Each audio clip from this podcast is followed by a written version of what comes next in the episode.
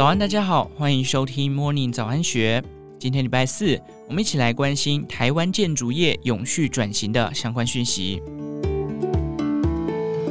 三月十六日，ESG 不动产永续国际趋势论坛暨 GRASP 颁奖典礼于吉思交通部国际会议中心举行。这场论坛的目的，在协助国内不动产从业人员了解当今绿建筑的相关趋势与做法。促使提升国内企业对接国外 ESG 评估标准的能力。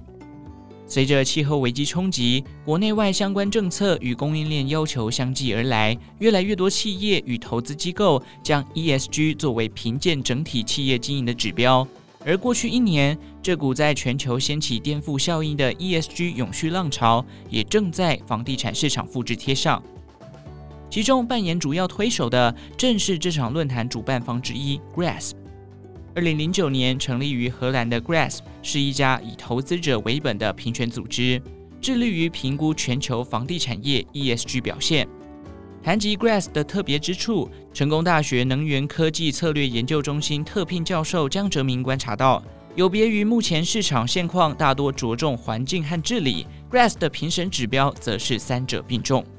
据统计，GRESB 目前在全球已有一千八百二十个业主。且拥有每年百分之二十的业主成长率，旗下成员总代表的资金逾五十一兆美元，覆盖全球逾十五万栋的建筑物。参与者涵盖了房地产公司、开发商及不动产投资信托等，并有超过一百二十家投资机构使用其数据来监控投资绩效和作为决策依据，例如摩根士丹利、摩根大通以及瑞士信贷等皆是他的成员。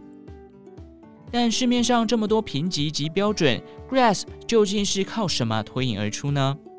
对此，Grasp 亚洲首席代表黄新凤解释，Grasp 的评价过程及结果皆很透明化，每个企业会拿到同一份评估题材，并在评级过后得到一份量身定制的报告，且在企业填完资料后，更自动生成一份气候相关财务揭露报告。所谓的气候相关财务揭露报告，是国际机构金融稳定委员会于二零一五年发起的一项倡议。其成立的目的为拟定一套具一致性的报告标准，协助投资者与决策者了解组织重大风险，让企业能更准确评估气候相关的风险与机会。黄新凤补充，透过 GRASP，企业能够向银行申请绿色金融贷款。例如，新加坡最大房地产开发商凯德集团就利用 GRESB 的报告申请到了约新台币一百一十四的绿色金融贷款。而 GRESB 亚太商务发展董事陈瑞在论坛中也提到，他目前正积极与台湾多家银行接洽，让导入 GRESB 的台湾企业能更充分发挥该基准指标的价值。不过，谈到台湾绿建筑相对国际的表现，黄金凤难掩忧虑。他观察，尽管近年台湾有急起直追的态势，但在亚洲国家里，台湾绿建筑的比例仍是属于中后段。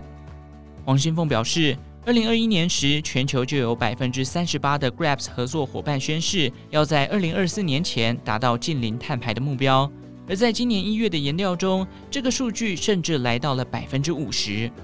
相较台湾企业，多数仍未定出绿建筑的减碳标准。黄新凤说。我看到数据时，真的是为台湾捏了一把冷汗。尽管台湾绿建筑产业面临一定的困难，仍有许多发展的潜力和机会。第一太平戴维斯资深协理丁文珍以金融业为例，除了上述提到的企业绿色金融贷款之外，近年国内也有越来越多的银行业者推出购买拥有绿建筑标章的住宅可以得到减码的优惠，这样子的一般大众绿建筑房贷专案。在金融业的助力下，消费者应该会逐步提高购买绿建筑的意愿，进而带动建商往绿建筑发展。丁文珍认为，台湾的不动产产业若着重以金融业的优惠来扩展其 ESG 的面向，将会是一个很好的切入点。而 Grasp 正把握这个机会，扩展其在台湾的业务，也促进台湾与国际接轨。以上内容出自《金周刊》编辑部，详细内容欢迎参考资讯栏下方的文章连接。最后，祝福您有个美好的一天，我们下次再见。